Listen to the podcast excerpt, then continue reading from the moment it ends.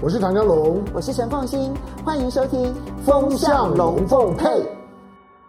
风向龙凤配，我是唐家龙，我是陈凤馨。我们带风向，我来跟风向，那你晕头转向。最近的风向呢，包括了中美关系到底怎么了？美国一天到晚呢，他的官员，不管是白宫的呃发言人，或者是国务院的发言人，每一天都要处理的一个问题就是。嗯到底什么时候布林肯可以去中国大陆？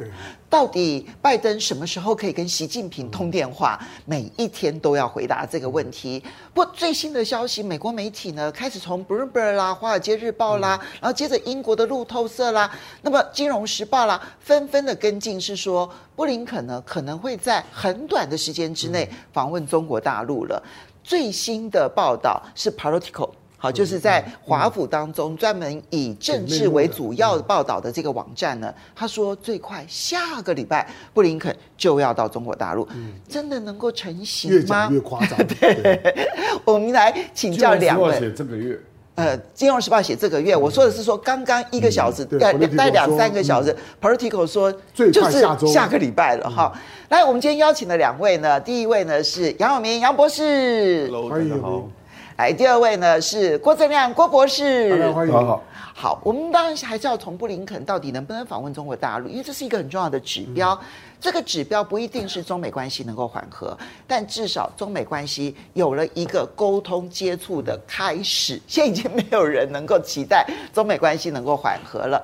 不过，我们看到美国媒体哦这样子一系列的，然后呢，不同的媒体都要去证实说即将访问这件事情，但是中国大陆的外交部就淡淡的一句话说。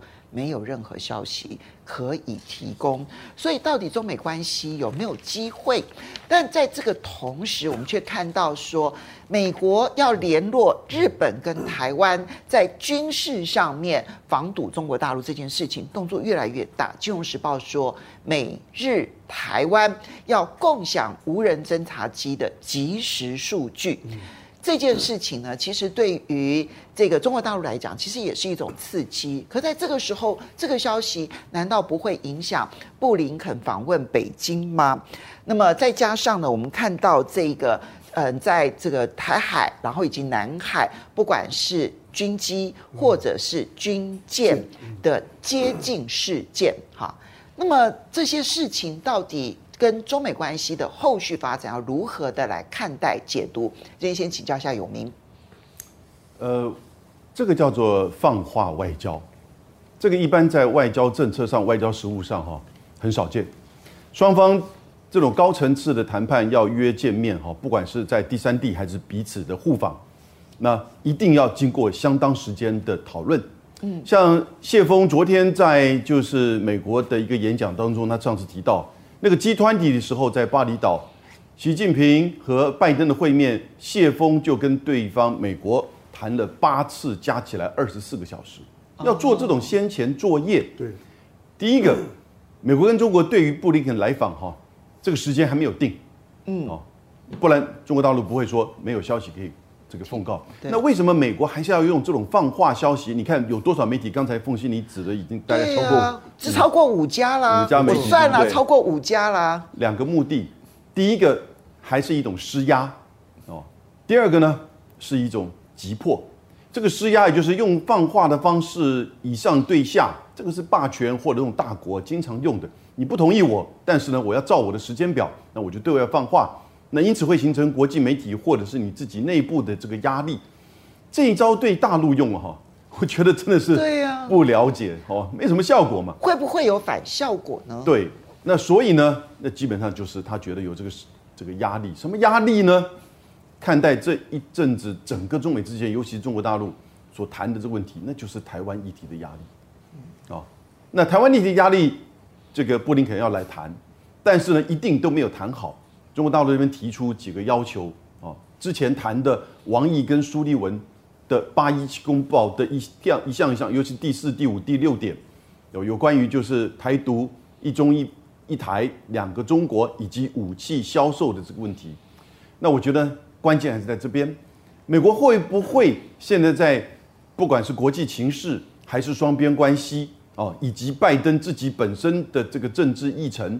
我觉得他可能要跟中国要缓下来，那当然，北京就说你台湾议题上一定要有清楚的这个表态。现在彼此还在探这个底线，我是觉得，那两个底线，美国可能会做的，第一个就是明确的表达反对台独，这以前不是没做过啊。嗯，一九九八年的时候，在九六年的飞弹危机之后呢，九八年布林肯就讲的新三部就明确的讲出来，而且是在上海讲这个反对台独。后来陆陆续续从小布希到奥巴马哦，到这个甚至川普的部分时候都有讲过这个东西，但是拜登呢没有这么明确，反而相对他讲了四次军事保台，还记得吗？对。因此这个反对台独这个东西哈，我觉得有可能在今年呢，也许布林肯，也许是甚至拜登会讲出来。那这是第一点。永永明这一点呢，我稍微再 follow 一下，对不起打断你啊，就是。反对台独这句话呢，因为过去的操作，有的时候呢，他们其实私底下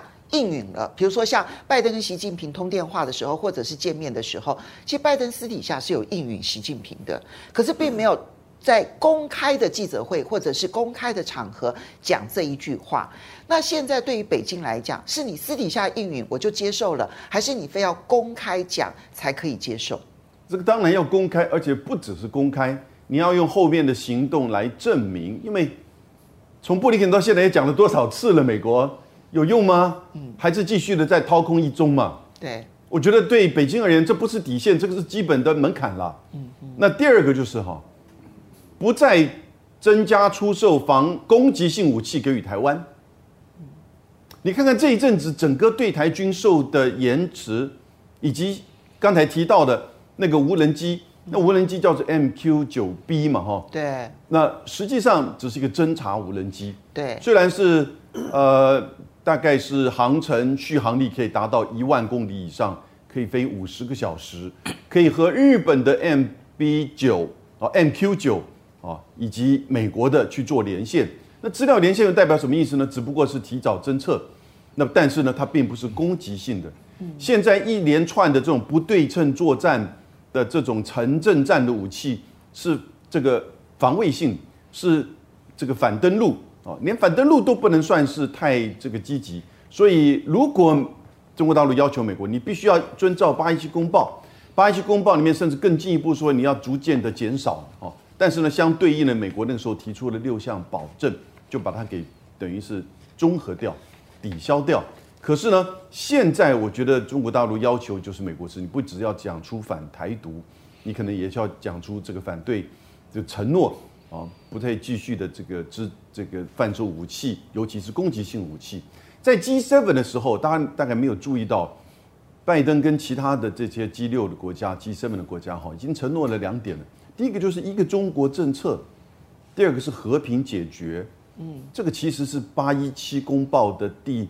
六第五点跟第六点，嗯哦，第四点跟第五点，也就是一个中国政策跟这个和平解决。那中国是采取的是和平统一，美国这边是说是和平解决，所以他们中间是不是有交叠？那当然你可以从文字上找到交叠，可是实物的政策上却不断的是背道而驰。所以我觉得现在是北京已经把这个就是这个底线哦，甚至这个要求这门槛设得很清楚。那布林肯要怎么去回应？台湾的议题，我觉得是布林肯希望能够照至少我们先见面谈，嗯，那北京也许说是应该要恢复谈，但是呢不一定照你的时间表，而且要照中国大陆所提出的门槛和底线。好，所以呢我们在观察布林肯到底能不能访问中国大陆，访问北京。看起来，其实我们要去观察最近这一段期间，美国会不会在这几件事情上面表态很重要哦。因为如果他现现在美国媒体狂炒说布林肯即将要访问中国大陆这件事情，一方面是他们自己内部真的需求量非常的大，所以他非要做这件事情。那第二件事情就是，是不是他们可能已经达成了某种表达方式，让这种表达方式可以成为去北京的。基础的一个表达，那这件事情就是我们可以观察，会未来几天会出现这样子的一些说法。好，不过呢，中美之间的关系啊，其实联动的当然是周遭所有的国家的关系。我们来看到，在中美关系上面呢，就是中国大陆提出了某大国要把亚洲北约化这件事情、亚太北约化这件事情表达了强烈的反对。那很快的，我们看到《金融时报》啊，那么他就报道说，对于北约要在东京设办事处这件事情，他是表达明确的反对。他说这会铸下大错，北约不应该要超出他在北大西洋的这一个地理范围。哇，这个明确的反对恐怕使得这个办公室要设立变得非常的困难。而且呢，这里面背后也看到说，欧洲的智库他们自己在欧盟二十七个国家所做的民调，百分之六十二的欧洲民众说，如果中美因为台湾问题而产生了冲突的话，那么对不起，欧洲百分之六十二的民众说，我们并不想要去支援美国，我们不愿意支援美国而跟中国大陆作战。除了欧洲之外，我们来看到新加坡的态度。请注意哦，这是新加坡的联合早报的报道。他在被问到说日本最近军费扩张这件事情的时候呢，新加坡国防部长黄永红呢，他说日本对亚洲最大的贡献、最大的任务就是应该要改善他跟中国之间的关系。所以，一个新加坡，一个法国，他们对于中美关系其实都有他似乎不太一样的一些看法。这个这样你怎么看？这个如果新加坡都表态啊，那几乎可以预期马来西亚、越南跟印尼恐怕都是类似的立场啊。所以，不这个当然就是日本岸田一头热了。那当然他有他的短期利益计算了，他他为了改选嘛，所以有助于他的民调冲高嘛。那国内反中反俄超过七成以上嘛，啊，可是这个不符合日本的国家利益了。嗯，事实上，俄罗斯已经做出反制动作了，大家都看到，就是包括鄂霍次克海海军的演习，然后中俄也联合做空中巡逻，这个是没完没了的啦。嗯，所以我觉得岸田这个棋真的下不下去了，很难呐啊，因为对日本来讲，你怎么会介入俄乌战争，介入到这种程度了？这简直是难以想象啊！我觉得欧洲人也会这样思考，因为。对非全球霸权来讲，他们所思考的就是就近的地缘政治利益，这个第一优先嘛。那你日本又不是全球霸权，你到底在热乎什么？嗯，你管到欧洲干嘛呢？嗯，对。所以我觉得这个不要讲岸田啊，这个尹锡悦更是头脑发烧啊。哦，所以我是觉得欧洲人感到不能理解了啊，因为那个是美国的事，因为美国有全球霸权利益，欧洲又没有。那你日本怎么会有呢？对不对？啊？我倒是觉得前面那个问题啊，是有一些值得观察的细节。你说布林肯访问中国大陆，因为突然之间就开始释放出五月中情局长去了中国大陆，嗯，然后接下来东亚驻京康达，康达。带了中国事务主任去了北京哦，嗯，而且外交次长这个马朝旭见了他们。啊。那康达上次是连北京都进不去啊？对，啊，那我认为北京如果愿意让康达还有中国事务主任进到北京啊，一定是有一些进展啊，不然不可能让他进。我我认为以目前中国大陆的立场啊，啊，那这个当然，那美国为什么要这么急呢？我认为就是美国有求于北京嘛，所以我们应该要讨论的是。中国大陆掌握了什么筹码？那美国一定要跟他谈台湾问题了。我觉得关键就在这边，中国大陆用什么筹码，然后去换美国必须要付出什么代价？你总要有一些表示吧，否则的话，目前明显就是要谈台湾问题。对啊，布林肯一定是谈台湾问题第一议题了。嗯、那顺带可能会谈俄乌战争呐。不过台湾问题肯定是第一优先呐。那刚刚有明讲那一点是蛮重要的，就是说，因为中国大陆一向。呃，应该说美国了。美国一向对外的表述是，他反对武统，然后不支持台独。嗯，那如果说他把不支持台独也改成反对啊，哦，这个有重大意义哦。是，这个有重大意义哦。这个重大意义就是说我两个都反对，我反对武统，也反对台独。对，那未来民进党的台独的空间就会大幅缩小啊，因为中国大陆一定会要求美国要说明什么叫台独嘛。那就会回到八一七公报、建交公报的一些定义了，比如说美国不能支持一中一台啦、两个中国啦，它一定会有一些具体的指标出来了啊。所以我觉得这个有明刚刚讲的很对了，就是他如果把不支持台独改为反对台独啊，因为为什么会有这样的联想啊？因为不然你罗森伯格急着来台湾干什么？嗯，你这个 AIT 主任、理事主席了啊？哎，这必须要放在一起来看。是啊，因为美国媒体说布林肯要访问中国大陆，康达去中国大陆，跟罗森伯格来台湾同一时间，这是同一时间呢、啊。而且你去想一想啊，前一阵子光是一个间谍气球，这个根本对美国本土没有什么大影响的，他都要用导弹射下来。那现在是你的 RC 一三五在南海被劫啊，军舰也被鬼切，然后你还是要去大陆。嗯，你去想一想这个态态度转变之大。哦，对，不作为不去的理由，哎，对，反而是坚持要去，哎，对，压力了。你就知道他的压力有多大啊！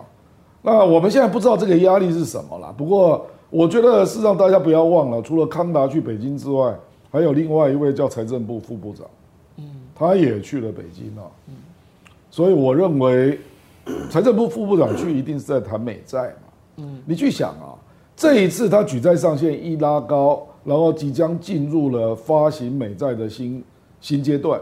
摩根大通估计到年底之前要发行一点一兆美元，是嘛？是嘛？而且它的实质效果就是升息一码嘛，嗯、对不对？嗯、那美国当然不希望都是国内金融机构在买嘛，因为这样就会造成实际的紧缩嘛，嗯、对不对？那股市怎么办？中小企业贷款怎么办？利率都会升高，那银行怎么办？它有一些中小银行呢，对啊，所以他当然希望海外来买嘛，海外海外买的层数越高越好嘛。不要影响他国内资金被抽干嘛？那谁能够买？不就是日本跟中国吗？我相信杨金龙也会接到电话了。对，我觉得台湾还有可能买。台湾去年，中国大陆你怎么跟他换，他应该都不会想买太多。我跟你讲哦，杨那个台湾去年大概卖了两百五十亿了。哦。也也有一定的量啊。那因为台湾本来就只有，本来也不多嘛。对。五千多亿美元。那个是整个的外外汇外汇存底，美债大概两千亿左右。对对对，美债大概两千亿左右。不，我觉得这个就是看中国大陆的看法，因为如果他认为台湾问题他有得分，嗯，那他可能会认为美债这种是技术问题，嗯，为什么呢？因为现有的中国大陆的贸易顺差都是美元呐，对，因为目前。本币交易的量其实很小，所以他手上也满手美元了。满手美元啊，对的。然后你难道就要用现金持有吗？这不太可能嘛。所以你除了买黄金，当然还是要做必要的配置嘛。嗯。所以我觉得对中国大陆来讲，暂时性的买美债这是战术问题。可是如果可以在台台湾议题上得到美国的明确承诺，嗯，那我觉得他会认为。基本上他是得分的，嗯，所以香蓉你怎么去看？因为美国媒体热炒布林肯访问中国大陆，坦白说，如果说在未来一个月之内你都没有看到布林肯可以去北京，我认为拜登政府其实也是脸上无光的，所以他恐怕也给自己很大的压力。嗯，是真的有一些进展吗？那这个进展到底，我们很清楚的知道，在外交上面这件事情就是一种交换，他到底用什么东西来交换了布林肯可以去北京？其实这个是台湾现在必须要去关切的一个话题。嗯，这这个很复杂。那但是我我对于布林肯能不能去北京啊，我比较我我比较同意，就是认认同永永明的看法了，就是说现眼前的变数还很多，基本上面美国还是剃头担子一头热啊，自己在在不断的炒作这个问问题。大陆方面来讲，除了见招拆招之外，并没有对于有任何类似方向的透露。尤其在昨天，你看到呢，就是说美国驻驻中国的大使 Burns，Burns 说，你制裁我美美光，我要反制你。那同样的，就是说当当当你看到呢谢呃谢锋呢也跟着放话，谢锋说一边制制裁一边呢要对话，这个呢是不可能的。好，换句话说呢，两两国的两国的大使呢都还在呢隔空同一个时间同一天哦，都还在都还在这种的隔空的非常尖锐的对话。当我们并不是说有尖锐对话有冲突的时候呢，就没有就就没有对话的可能，那个是另外的一套的逻辑。但是循着正常的逻辑来看，现在呢是有困难。好，当然今年因为因为中美中美两两国领领导人时间上是有点急迫的，因为接下去呢有有两个国际会议，两个人是会见面的，一个是我们讲的十一月在美国的 APEC。对，那 APEC 理论上面来讲，那那些习近平主席是应该是会去的，以过去中国对 APEC 的态度。但是还有个更更早的，就是九月在印度的 G 二十。嗯，就 G G twenty G G G twenty 是，而且不只是中美两国领导人，这两个会议里面都是有普丁的。就是你都得要把这个因素呢都考虑进进去啊，那因此呢不用等到十一月九月份呢，大家呢要不要在印度呢碰个头？这些这这个呢眼前的时间大概就这样两个多多月而已。好，黄永红的讲话，我们我们我们系列菜黄永红的新加坡的国防新加坡的国防部长的讲话。呃，当如果你没有意识到黄永红在这一次的香格里拉论坛的前后跟中国的亲密互动，我说亲密了，这我的用语，就是基本上面是比较密切的互动，把中心之间的军事互信啊拉到一个新层次。黄永红讲这段话的时候，其实是有点到亚洲动荡的一个重点，就是你回头去看过去一段时间，亚洲之所以整个的整个的情势，包括他谈到的，就是说，呃，比如说像像是军备竞这竞赛的提提高啦，大家呢越来越越多的军费啦，越来越越紧张。严格讲，其实里面的改变最大的是日本。就是日本是在他在地缘角色当中改变最大的一个。我提醒一下，因为黄永红的谈话当中有提到二次世界大战，嗯、是就是全全亚洲最不想提二次世界大战的人就是日本。可是呢，是黄永红提了二次世界大战，是所以黄黄永红的提法我，我我觉得是有准确度的。他从换到从新加坡的认知来讲，今天的亚洲的地缘板块的这种的动荡，因为美国的角色就是那个样子。最大的特别就是过去几年里面，日本表现的对美国更驯服，而且更更愿意呢去担任美国在第一岛链的纠察队，而且把角色更出来了。从过去的那种的自卫队的那种的自我防卫的一个体系，变得更积极的要在地缘上面扮演某种军事角色。这个呢会让中就是美美就是说呢中日关系变得呢非常的不可测，所以他在对日本喊话是有道理的。第二个，我们看到最最近的，就是说在台海或者南海的这样的一个拦截拦截行动，我听大家看起来已经很惊悚，对不对？不，如果如果，当然这我这我梦到的啦，就是说解解解放军呢，解放军在四月份的时候，解解放军在四月份的时候在东海呢进行了一次就是针对拦截的这个行动所所所举行的军演。东海跟日本非常接近啊。嗯他在东海的这一这套的军演里面呢，他把拦截行动呢，大概从整个演演习的内容，台湾军方呢所掌控的，就解放军的演习的内容，拦截的手段上面，大概呢，你可以观察到的大概有四个四个 stage。现在呢，在海上呢，直接呢用拼刺刀的方方式拦你，在空空中呢用鬼切的方式去拦你，那只是他的 stage two 哦。你不要以为已经很强硬了，不，比较强硬的手段在在后面。你是说他其实已经演习过了这一些？是是是，如果你看你就知道，就是说他对于接下去如何去阻挡这种的刻意的到我的我的海域，以及呢，在我的在在我的就是家门口做政治表达的这种军事行动，我不忍了。这是解放军在今年，我我觉得会做的非常的明确的。包括我们讲的那个 RC 一三五，它可不不是只到了，就是说呢，这个广广东的这个东南沿海，你知道它一从加索纳基地起飞了之后，它的航机图之恶劣，它一起飞切过东海之后，就贴着大陆东南沿海飞哟。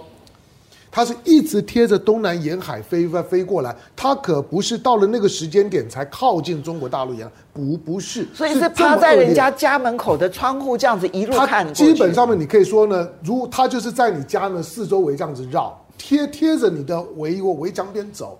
他不是的，从别的地方走过来，经过你家门口探个头，哎他不是。刻意激怒啊，就是你做到这个样子，然后你在你在香格里拉论坛说我要跟李尚福见面，李尚福是国防部长哎，我又不是不知道你在这在干什么，你私底下做这些事情，然后公开说要跟我见面，我怎么可能同意呢？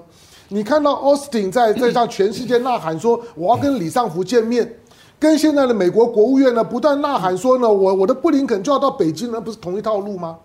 一样都是片面的喊话，而大陆方面来讲，如果你最后等到的是李尚福拒绝 Austin，你认为大大陆一一定会让布林肯来吗？未必啊。当然，布林肯最最近，我们之前讲过，布林肯跟跟跟这个 Ros Rosenberg，对你你要把它当做同一组关关系看了。就 AIT 的主席。对，好吧。那布林肯呢？最最近的以中美之间的有关台湾问题的对话，因为他已经很尖锐了。那这个对对话最后可能。可能需要一些的文字表达，我我认为光是刚刚阿亮讲的，虽然我同意了，就就是口头上面来讲，会不会从不支持变成反对？因为不用你布林肯讲，你的印印太司令不久之前都还讲讲过啊，他讲是不支持，我们不支持台独。对，可是我不支持台台独这种的老老掉牙的语言已经没有用了。就是今天你实质上面在掏空了，北京非常在乎的一中语原则，你各种的就政治的话术已经用到底，而且都用烂了，同时对中美关系没有帮助。我们从北京的视角来看的时候，我认为北京很有可能要求一个新文件。这个文件不见得是第四公公报了，但是它必须要有一种文字表达的方方式，让我接下去有话讲。否否则我我跟你只是你一句话，好像通关密语喊完了，阿里巴巴与四四十大大道通关密语喊完了，我门门门就打开吗？这些珠珠宝就随你搬吗？不可能。所以这一次的这一次的布林肯的到访。固然呢，急着在九月份、十一月之之前，把中美关系的东西呢，能够搞到可以运作，这个是能能理解。我认为中方也有这个需要啦，只是谁比较能够能够忍而已。可是我们台湾要特别提防的，就就是他在对台独的表达上面来讲，可能会会升级。升级了之后，可能会有文件出现。那个文件不见是第四公报，也可能是一个声明，或是怎么样的一个方方式。这是台湾要提防的。到了那个阶段的时候，那你说美美国做做就做不？美国只要做了之后，对全世界都有示范效果。好的，我们来嗯，这个回答几位好朋友啊，啊，Marina Cham，谢谢你的 d o。然后 Danny 会说啊。唐湘龙，你这个红鞋真的是很 fashion 啊！哈，然后 Zaki Yama 他说，逼着中国跟俄罗斯联手，对欧洲最不利。欧洲的北约国家不傻，都明白北约介入亚洲事务，中国必然插手欧洲事务。好，接下来呢，我们就要来看的是中东。这里我小补一下哈，因为要这个回忆一下习近平在五月三十号讲的话。嗯。就是底线思维跟极限思维。对对对对，最近都在处理的就是这两个思维。当然，那个底线思维是防御性的嘛。嗯。那极限思维就是他即将在必要时刻出手，要争取他认为他该有的权益了啊。那他后面有一句话，未来要经受风什么风高浪急啦，甚至是惊涛骇浪的重大考验。他有后面有这句话。嗯，所以很多人就在谈那个拦截事件，对，我认为就是这个。对，很多人在讨论那个飞机的跟船舰的轨切，都在谈极限思维。好，我也我也我也补充一点，就我们刚刚讲到日日本，黄黄永提日本啊，是因为我认为新加坡比我们更清楚的看到岸田文雄在做些什么。你看到他，我们知道他六六月份在干什么？六月份他准备把福岛电厂的核核废水全部排了。对，对。那那那为什么是六月份排？五五月他在他在办办 G7 峰峰会，他当然不不会啊。四月的日本的地方选选举也都已经选完了。你知道最反对这件事情的是日本的地方。那当地方选举选完了之后，他有一个空窗期。他四月办完了选举，五月办完了峰会之后，六月呢就管你的。台湾是首当其其冲啊！你要知道，不是周围国家你会觉得都有关系，不，以洋流来看呢，你只要把废水往海里一倒。台湾的是首首当其冲的，台湾竟然安安静静，不管是民进党的安静，或者柯文哲讲说日本人敢吃的我都都敢吃。我我说政政治不是这样子讲的吧？老老老百姓是有很多的很多的恐慌的。你对日本的信任是一回事情，怎么会这么简化到说日本人敢吃我都敢吃？他还讲说呢，日日本人日本政府的这些的管理，他是相充分相相信的，有这种提法吗？我，我最觉得这句话很可恶，因为日本如果他的管理都是可信的话，他、嗯、不会发生福岛核灾。没有错，他一堆的问题，那个不是天然，那个并不是大自然的问题，因为那真的是核电厂的管理。问题，因为最接近它的海啸地点的那个、嗯、那个女川是都没有出事问题啊，所以你就知道是它管理问题。嗯、如果它不是管理适当的话，怎么会有福岛核灾？嗯，好，不过我们来看一下中东的一个情势啊。那么布林肯要访问沙乌地阿拉伯，但是呢，我们就看到沙乌地阿拉伯，其实我觉得他很故意耶，就挑在布林肯落地的那一天，我重启伊朗的大使馆。然后呢，推动以沙的关系正呃呃，推动这个伊朗跟以沙、嗯、跟沙乌地阿拉伯之间呢、嗯、彼此的关系的正常化，而且呢，他们的动作非常的大，嗯，好，就庆祝仪式非常的大。当我们看到布林肯他跟沙乌地阿拉伯的王储见面的时候呢，还要什么大谈人权，还有要怎么样去抗衡中俄影响力，我觉得那都是美国的内部宣传用的，因为你看到王储的回应。王储的回应呢，是跟布林肯见完了之后打电话给普京，啊，然后他对于跟布林肯的这个接触的的谈话呢，都是冷处理，打电话给普京，而且呢还不但是这个重启伊朗的大使馆，然后还接待了委内瑞拉的总统，所以沙特阿拉伯在布林肯到访前后，刻意的跟美国点名的敌人，包括了委内瑞拉，包括了伊朗，包括了俄罗斯，保持密切关系。所以，布林肯这一趟，如果你仔细观察，其实是灰头土脸呢。有名，我觉得在大概三天前吧，半岛电台有一篇评论文章啊，你知道标题叫什么吗？再见美国，早安中国。有这个东西当然显现出中国大陆在。提出了全球安全倡议之后，那个是二月十号新华社的概念文件提出来。三月十号不到一个将近一个月哈，沙特和伊朗的外交部长就在北京签署了这个建交。然后呢，你就看到一连串在中东地区的这种整个大和解。嗯，我把它叫做阿拉伯主义的再复兴了。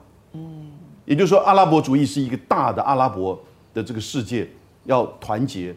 但是呢，在二次大战结束之后，因为以色列的问题，因为美国的因素、强权的介入，也大概因为它内部的教派派系的问题，所以就看到，就伊朗、沙特、叙利亚、这个伊拉克、土耳其，然后呢，到几次的呃这个中东战争，然后你看到就是整个这个过程中，到就是这个北京的呃建交之后哈，宣布建交之后，那其实。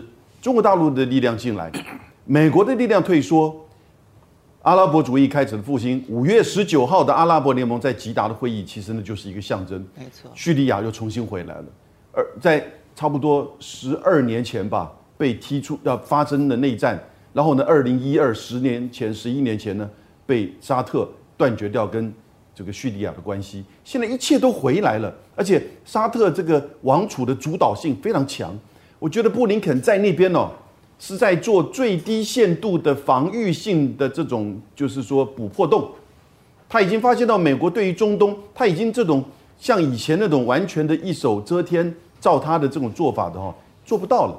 那他又如何去做防御性的？不管是在能源层面，在地缘层面，以及在以色列的问题上，现在阿拉伯世界二十二个国家有六个国家跟以色列是有邦交关系，那个是川普的女婿。哦，所推动出来的，对，不是呢他所推动出来，可是呢，拜登呢是一事无成。嗯，所以在现在的这个情况，你看到的就是，他虽然对西方媒体公开的是讲人权啊这些东西，但实际上他其实他觉得他在中东地区除了军事议题之外，也没有什么好再去插手，以及在伊朗的问题之外，所以伊朗最近不就公布了那个叫征服者的极音速飞弹吗？对。那个其实是会改变中东的战略形势的。对，以色列拥有核子武器。他那个极音速飞弹，明确的告诉大家说，你现在的所有的防御飞弹其实都没办法防御。对，以色列拥有核子武器，拥有这个防御性的这个就飞弹体系，但沙特阿拉伯有中程的弹道飞弹。那这种平衡呢，在中东是很特殊的，因为以色列太小了，你几个这个导弹炸一炸，其实还是会有这种。大规模毁灭的这个效应，现在伊朗又参与到这个里面来，我然后伊朗跟沙特之间又进行了这个和解，我就看到了，其实美国在整个中东地缘的这种败退哈，越来越明显。那布林肯到那边呢，也只不过是希望大概要守住以色列在这里的一定的稳定的角色。不要忘记布林肯是什么人，他是犹太人嘛，对，对不对？那接下来选举。美国东岸最主要的金主是谁？也是犹太人，对不对？所以呢，这些因素跟以色列在这边的问题，所以你有没有看发现到？哎，最近以色列声音很小哦，嗯，对不对？哎，这个一连串，他是要避免阿拉伯世界，然后跟伊朗一起联手对付以色列的情况，在明年选举之前发生吗？我觉得是如此。他已经没有办法去改变伊伊朗跟沙特的这种和解的这个道路，他也没有办法改变整个沙。这个叫做阿拉伯主义的这整个团结，哦，然后呢和解，你看那个也门或者是叙利亚这些事情都这个换服也好，或者是停火也好，那现在他要守住以色列，但以色列有个基础就是他已经开始进行和解跟建交，那但是呢，现在过去的这些因素都存在，尤其是跟什叶派这个伊朗所主导的。然后呢，接下来不要忘记，当叙利亚回到阿拉伯世界的时候呢，叙利亚跟以色列的那个格兰高地，嗯，我亲自去过的格兰高地哦，对，在一九六七年的这个战争之后，和维联合国第一个维和部队就派的那边的叫 Wundof，对，那这个问题怎么去处理？那当然还有接下来他内部的这个巴勒斯坦。当阿拉伯主义再回来的时候呢，巴勒斯坦是一定他们会去面对。当然，对沙特、对伊朗而言，这事情也有先后顺序了哈。你像是巴勒斯坦，或者是西奈半岛，或者是这个格兰高地哈，并不是他们眼前这个关键的事情。但我觉得美国已经在做最坏的这种底线的这种就是打算啊，已经在做这样子的这个作为，以他现在还在那边持续有军事的影响力。嗯，那这样子的作为，我觉得是布林肯这次访问的关键。所以不是要挽回沙乌地阿拉伯，而是希望能够避免以色列在所有的地缘政治上面节节败退，而这种节节败退最终影响到拜登在明年的选举。是的。好，那这边请教一下阿亮，这一趟坦白说，如果我觉得美国媒体真的睁大眼睛看的话，你是看到布林肯在这边是一鼻子灰。可是这一鼻子灰，他还非去不可，表示事前都没有整理好嘛。你去跟沙乌地阿拉伯，你要去访问沙乌地阿拉伯，还刻意的就跟接待委内瑞拉的总统，然后又是跟伊朗的大使馆重开，然后又是跟普京见面，这一连串的事情，我觉得他事先不可能没有掌握讯息。即便掌握讯息，他还非要去不可，看起来是有更迫切的情况要去处理了。对，就是军事的情况。你刚刚没有提到军事啊。哦，因为人权跟这个那些都是虚的啦。对啊。那军事的东西它不能上台面，所以它不会有新闻啊。因为最近传出一个奇怪的新闻啊，可是我去查英文的媒体，有蛮多媒体都已经报道了，就是伊朗要跟沙乌地阿拉伯要组联合巡逻海军啊。哦，这就大了。这是非常严重的事情啊，对美国啊。对，因为他们巡逻海军的发那个位置点。其实是很有玄机的啊，对啊。那请问你，美国那就对以色列会有影响？呃，首先是让美国的阿拉伯半岛上面的空军基地里没事干啊。巴林，一大堆啊，卡达是最大的空军基地啊。对啊。那这个到底是什么意思？那美国这个海军，巴勒斯坦跟印度也参与。对对对，就是是伊朗带头邀请沙特，然后后面有一些国家要参加这样啊。那。这个如果成真哦，我觉得才是美国的噩梦哎。OK，所以我的意思是，布林肯没想到伊朗跟沙特的和解的进度如此之快啊！对，不只是互设大使馆重开，还立刻进展到军事合作层面。对，这个远远超过布林肯的想象。嗯，所以我认为以色列人还在很后面啊，这个是立即碰到的。哎，各位，你如果回想的话，他们双方谈妥说要恢复关系是三月十号的事情。是啊，今天也不过六月九号哦。是啊，就三个月的时间可以到军事合作了。而且刚刚永明讲的事情都发生了，哦，包括大使馆重开，对，包括也门跟叙利亚那个高层互访，对，然后停火，对，所有事情都发生了，嗯，然后现在还进一步要跟伊朗做进一步的军事上的合作。你去想一想啊。两个本来是完全敌对的，那你要合作，你的数据要不要连通啊？那这个就类似我你刚刚讲那个 MQ 九要不要跟日本连线的意思？你去想一想，如果沙特的东西军军武器要跟伊朗连通，那俄罗斯不会知道吗？因为美国其实卖给沙特阿拉伯很多武器，其实都是最先进的武器哦。是啊，对。那伊朗背后没有俄罗斯吗？天哪！所以你去想想，这是多大的问题？布林肯不去还得了啊？嗯，但你觉得他阻止了吗？阻止不了。我认为美国真的最后就是在中东一败涂地。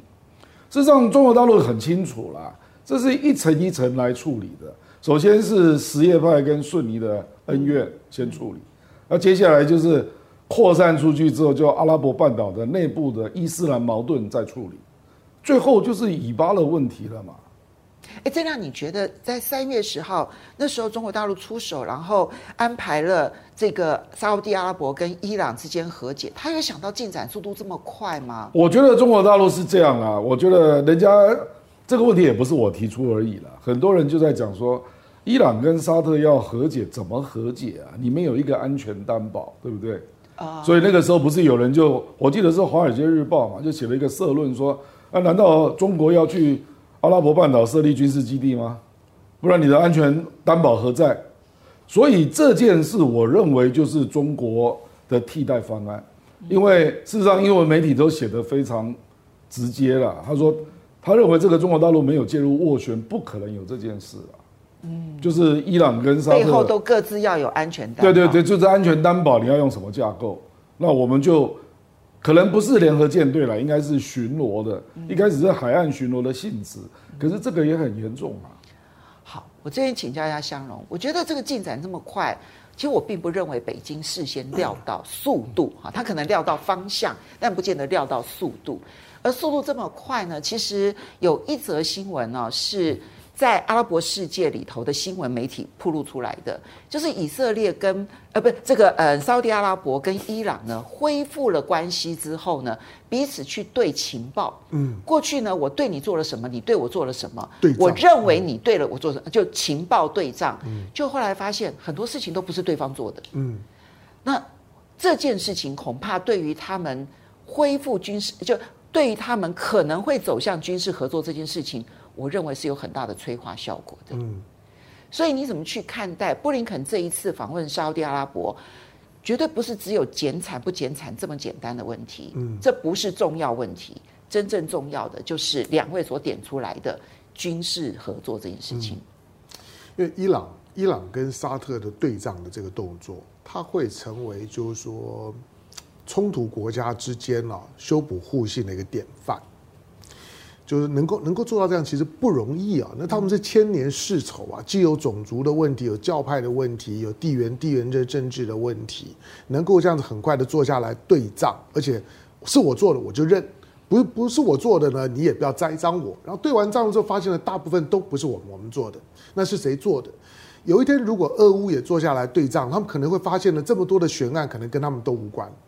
你也你也不要怪俄罗斯，俄罗斯也也也不要怪乌克兰，可能呢都不是互相做的，可能有其他的第三者在后面呢，就是挑拨离间。好，那因为现在呢，伊朗，其实，在伊朗，伊朗跟沙特三月十号这件事情之前，还有一件事情呢，就就就是呢，卡达的世界杯啊，卡达的世界杯虽然已经过了，你会觉得那是一个运动比赛，不过那个世界杯呢，其实对阿拉伯世界影响是很大的。一方面，阿拉伯世界共襄盛举；第二个，就是西方国家是抵制的。所以刚刚有明所说的泛阿拉伯主义快速崛起，嗯，其实运动是很容易兴起一个民族光荣感的。对，所以我们在在台湾呢，我们不太能够能够去想象呢，卡达的世界杯啊，对阿拉伯世界的那个那个气气氛的那个那个烘烘托。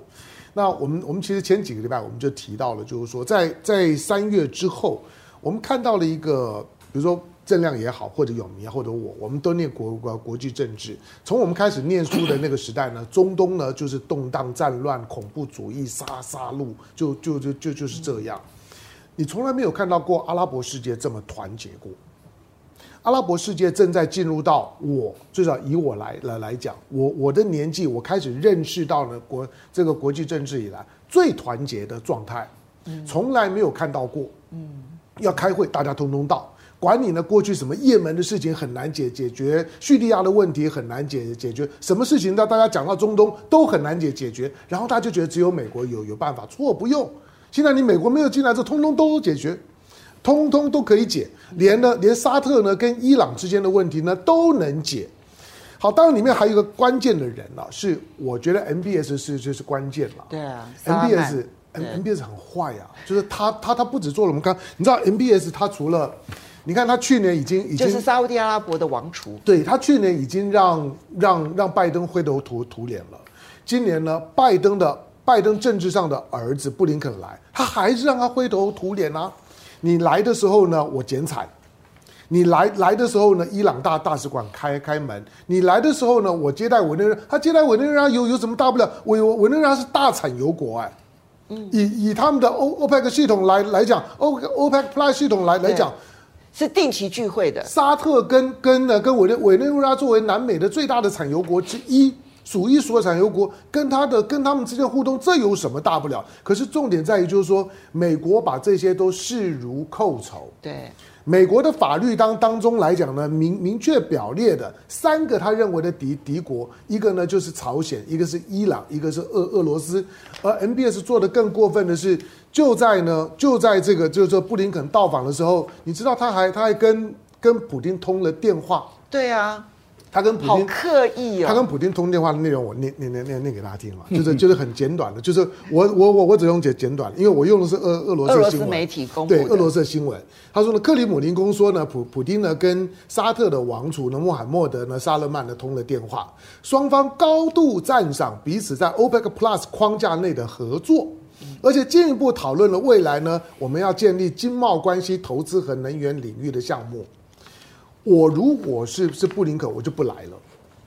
你你你你今天不管是伊朗是我法律当中呢所明确点，伊朗是我的敌国，俄罗斯是我法律点名的敌国，委内瑞拉呢跟我的关系呢是大家记得去年的美洲国国家峰峰会，美洲国家峰会为什么开得一塌糊涂？因为美国说有三个国家不要来，一个一个叫叫古巴，一个叫做尼加拉瓜，还一个就是呢委委内瑞拉，你不要来，就他一说不要来，大家通通都不来了。你就知道美国呢，对这些的国国家，对一个呢所谓的白左的民主党来讲，他那个脑袋是打铁的，他会觉得呢，当我告诉你这个是敌敌国的时候，你还邀，结果呢，萨勒曼呢就是去乐虎须，就是不止邀你讨厌伊朗是吧？我现在跟伊朗很好哦。你讨厌俄罗斯是吧？我跟俄罗斯才刚通过电话哦。你讨厌委内瑞拉是吧？我跟委内瑞拉才刚刚见过面。啥你不喜欢的我就干啥。我知道你来呢是希望我的我的石油可不可以不要减产，让油价荡下来，我减产给你看。换句话说呢，布林肯没有到之前呢，所有你美国讨厌的事情我通通做一遍。那你就知道呢，今天的中东，今天的沙沙特，其实对美国来讲，他显然极有意见。那个有意见也有道理啊。你今天美国把把把 MBS 仍然不只是制裁啊。你你今天说你你是制裁李尚福，你是制裁谁谁谁？拜托，萨勒曼是你公开点名的杀人凶是凶手啊！你今天公开点名的杀人凶手，我还要去跟你握握手吗？不可能。所以今天的中东的问题，没有美国更好解。美国来了之后，什么都解决不了。好，我们来。我这里我要补充一个观点啊，我觉得更重要的是，为什么美国在中东的政变的能力在示威？嗯。这才是真。对啊，他直接政变不就好了吗？为什么他没有办法政变？嗯，这些王室都已经做了准备了。他们这一次为什么他们要那么在乎，就是油价的问题？因为他们现在呢，就是用大量的补助来拉拢他们的民众，让民众没有在粮食高涨的情况之下生活无虞。因为他们都汲取了二零一零年的阿拉伯之春的教训。嗯。嗯这一点哈，就中东，我有曾经请教过一个中东问题专家，他说现在所有阿拉伯的这些王室们都做好了准备，嗯，所以我觉得这一点还是蛮有意思的。好，来这个嗯，裴汪亮，谢谢你的抖内，他说控制不了能源，美国现在要掐住世界的粮食供应了，在俄罗斯乌克兰的化肥输送管。炸大水坝淹大范围的农地，中东的粮食是要进口的，以后还是要靠农产大国美国、加拿大跟澳洲。这个我们等一下会谈，就是乌克兰水坝这个事情啊。然后 Super Down，谢谢你的抖内，他说支持亮亮跟永明，顺便要问一下，亮亮以后星期二还吃得到帝王蟹吗？他已经无限期停止了。对，没对，无限期了哈。好来，然后后面我们来请教的是张从新，谢谢你的懂内。他说美欧为了抗俄，可以纵容纳粹主义在乌克兰死灰复燃。复燃又何尝不会为了抗中而放纵日本军国主义卷土重来呢？相信这些就是新加坡等东南亚国家所忧虑之所在。好，然后另外这个 Angel Lee 他说，俄罗斯现在基本上已经忙得不可开交，所以在中东反而是中国大陆在运作哈。好，不过接下来我们就要来看一下乌克兰的水坝被炸这件事情。那么这个事情当然是人类浩劫，哦生态浩劫，然后还有各种人命啦、财产啊各方面的损失。但到底是谁做的？那在这个同时，我觉得很有趣的是，美国到现在不说到底是谁做的。他们说我们没有足够的证据来证明是谁做的。这跟他俄罗斯跟乌克兰开战之后呢，他什么事情通通都先说是俄罗斯，是不一样的。相反的，在北溪二号这北溪的这个管线被炸这件事情呢，那么。美国现在内部的情报呢，却显示出来说是乌克兰做的，逼得泽伦斯基要来说没有，哪里是我做的？你们要看证据啊！所以现在到底不管是北溪也好，或者是这一次的水坝事件也好，到底要怎么看待永明？我先说结论了，我觉得两种可能，一个可能是如果你相信美国，那就是他这个自然的这个崩溃的。哦，因为这个是有一个可能性，我看到《金融时报》这这也是确实。路透社所说，从去年十一月开始，那个时候还是在乌克兰的掌控之下的这个水坝，那就已经有在警告说，哎，可能会遭受破坏。泽连斯基自己也出来这么警告，所以这个区域实际上是高度警戒。我想卫星啊是二十四小时在监看的。如果说美国说他不知道的话，他可能真的是不知道。如果你相信他，那就是他自己这个水坝。这个水坝已经不发电了，所以它已经不断的在炮火，或者是整个过去一九五六年到现在也老了。但为什么这么的巧？所以我不相信。所以我觉得最有最有可能第二种，那就是美国现在私底下放话是说它自然的内部的破裂的，那就是其实从北溪到克里米亚大桥到这个水坝，我觉得根本就是同一个团体，或至少来自于同一个。这个单位的援助、情报提供，甚至战略战术的这种指导，而达成了这个北溪克里米亚大桥到这一次哦，考夫斯卡的这个水坝的这个炸毁，不刚好都在这个关键的时间点，然后呢，也刚好都有这样子一种执行上的高度的困难，然后呢，也都在这个俄乌战争中所有的这种卫星的监测。居然都能做到，那还有谁呢？其实大家都知道，应该是乌克兰内部的一个团体，而它里面可能高度的受到美国中情局的这种协助。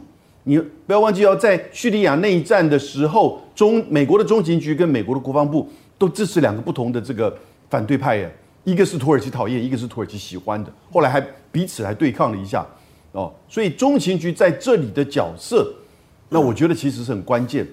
那这里面有一个这个因素，是我看到那个就是俄罗斯的国防部长哈绍伊古在前天的时候，他就说，这个乌克兰的大反攻啊，到处的这种动作，大概被俄军击毙了三千七百人，五十辆战车。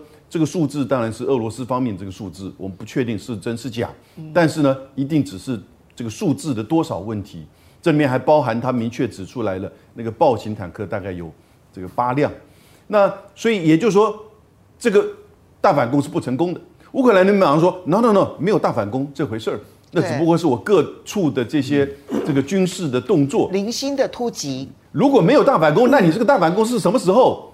已经等得太久了嘛，所以呢，才会有这个水坝被炸哦，或者水坝 这个坏掉。”的这样子一个刚好的这个事件，使得整个就是当然俄乌两方都受到影响，但尤其是苏这个俄罗斯这边的整个布局哦，在第聂伯河的这个东岸，然后呢，接下来就会影响到扎波罗热这个电厂，所以我是觉得这里面的这么凑巧的因素哈，都在一起。这边特别要提醒有一个东西哈，其实在这个中文媒体大家很少注意到，我看到六月七号《纽约时报》。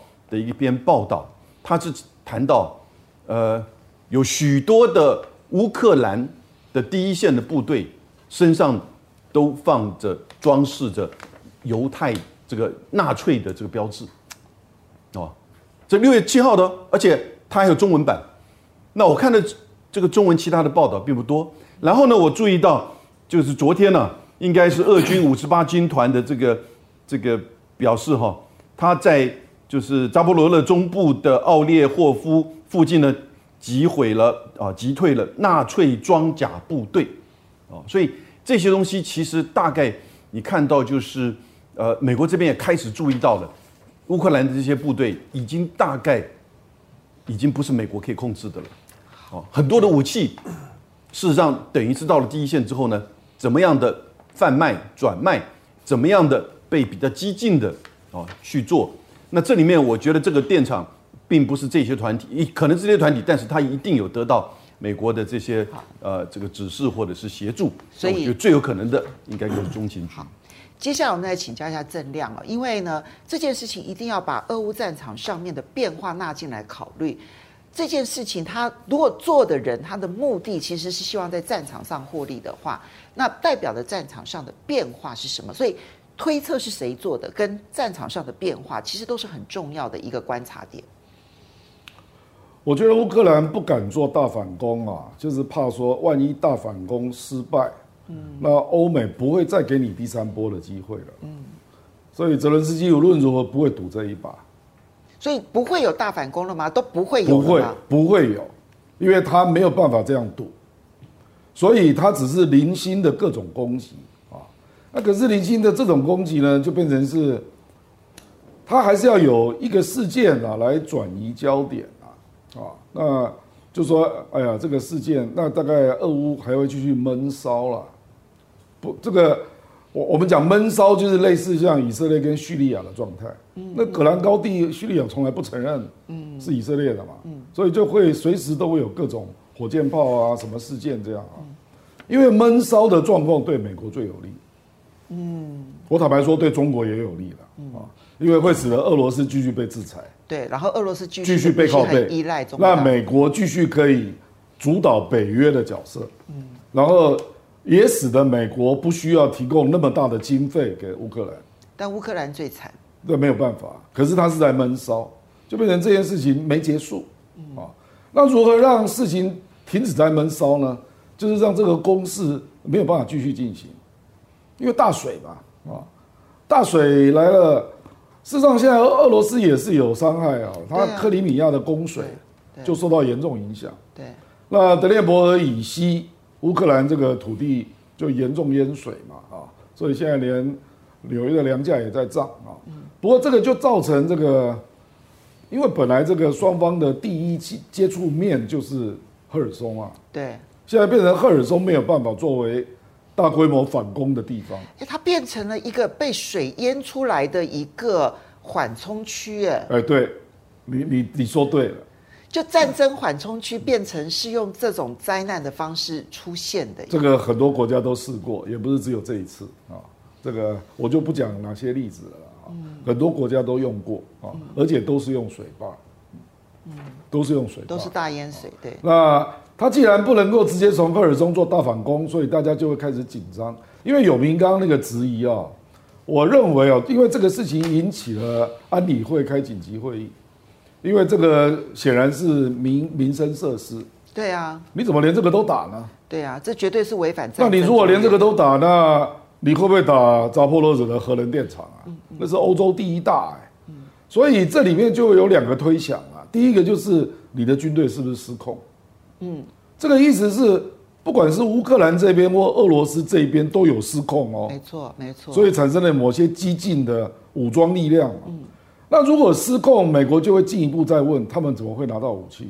嗯，嗯，那就是你的武器的提供过程当中的流向啊，你的监督出了问题。对，那然后也会联动到对泽伦斯基的不信任，就是你已经掌握不住你的部队啊。所以《华盛顿邮报》这时候去热炒北西管线是谁炸，然后说是乌克兰这件事情，恐怕也有。我认为克里米亚大桥比较明显跟这个有关呐。对，因为北溪那个需要一定的技术了。对啊，我觉得那个乌克兰现在的技术恐怕不够。可是我跟你讲，克里米亚大桥，你的炸药车要上桥，要经过很多的关卡来做检查，所以这有一定的里应外合。所以为什么现在又传出俄罗斯内部有反普丁的民兵呢？啊，那他们也在制造事件。没错。所以现在事实上，这个对美国来讲就是一个麻烦，就是说好像双方都产生了。不可控制的非正规军掌握的武装力量，所以向龙，看来这一场战争哦，它要有任何的一个暂停点，都变得很困难。看起来，如果真的要有暂停点，反而是要变成一个很大的悲剧，才有可能产生暂停点。我们最后做个结论。我觉得现在挺火的，就是就是说战争要结束的政治条件还没有成熟。就是说，虽然算中国也进场。但是都还在很初步的阶段，就是连连一个意见的方向都还没有，大家都还是在守着自己的底线在喊话。那俄罗斯呢？但我我我今天早上呢，刚刚有有明提到说有没有可能那个那个大坝就刚好在这时候自然的就就毁损？没有，今天今天早上其实呢，它的那个爆爆炸的那个监监视器的影片已经曝曝曝光了，就是它是被炸的。那而且从那个坝体的角度来讲，被炸的这个位置呢，是坝体当中比较靠近乌克兰控制的这一这这这一边，所以呢，就基本上呢，那那个影片大概会怀疑，就是说是从乌克兰的这个这个方向呢去爆炸的。从结果来看的时候，其实其实俄罗斯呢在这场的这场的，就是说坝体所引发的，就是说呢这个崩崩溃之后的下游的淹水，俄罗斯付出的代价是比较大的，就是它的整个的军事部署呢都被破坏。那和从军事的角度来讲，我们合理的怀疑就是说，乌克兰如果真的炸掉了这个坝体。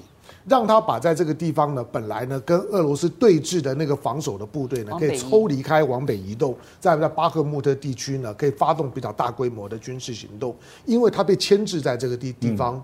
因为呢，乌克兰现在占领的这个区块呢，在在第聂伯河呢，就是说呢，右岸的这一块，这一块之所以之之前呢，俄罗斯不要了，就是说这一块呢，易守难攻，就是呢，就是呢，应该说易攻难守，对对对，所以呢，俄罗斯才会退到左岸来。那现在呢，对乌克兰来讲一样的问题，所以他把那个地方呢给给搞烂了。同时呢，霸体的溃决呢，把原来俄罗斯呢在在在的东东侧的这一部分的一些的军营啊等等，全部都冲掉了。我昨天看到俄罗斯已经在。再发放一些的补补偿，就是说呢，受害的民众的补偿，我认为对军事行动的影响比较大。同时，俄罗斯没有理由，因为那个是唯一的克里米亚的供供水啊，我怎么可能呢？克里米亚对俄罗斯多么重重要，没有水怎么办？所以你说去怀疑俄罗斯，我觉得一点道理都都没有，他没有那样子的逻辑。何况呢，今天我我比较担心的就是说，当这些的主战装备的慢慢在往第一线送，你现在看到的豹二是第一批。后面还会不会有？我不知道。但是基本上面，当主战装备上场的时候呢，对俄罗斯来讲，对北约来来讲，大概都会想要较量一下的味道。因为北约跟俄罗斯真正的主战装备在战场上面是没有交手过的，因此。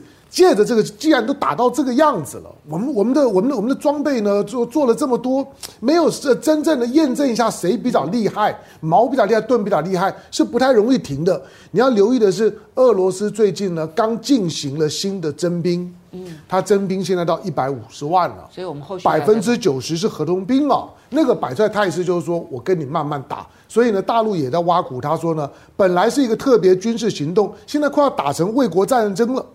那如果打到卫国战争会打多久就不知道了，所以对这场的战争的接下去呢，什么时候呢会收场，不要乐观。好，那最后谢谢鲍尔的抖内，但因为时间的关系，要非常谢谢大家的支持，嗯、不要忘了下个礼拜同一时间风向龙凤配，我们同一时间再见喽，拜拜。拜拜，雅虎。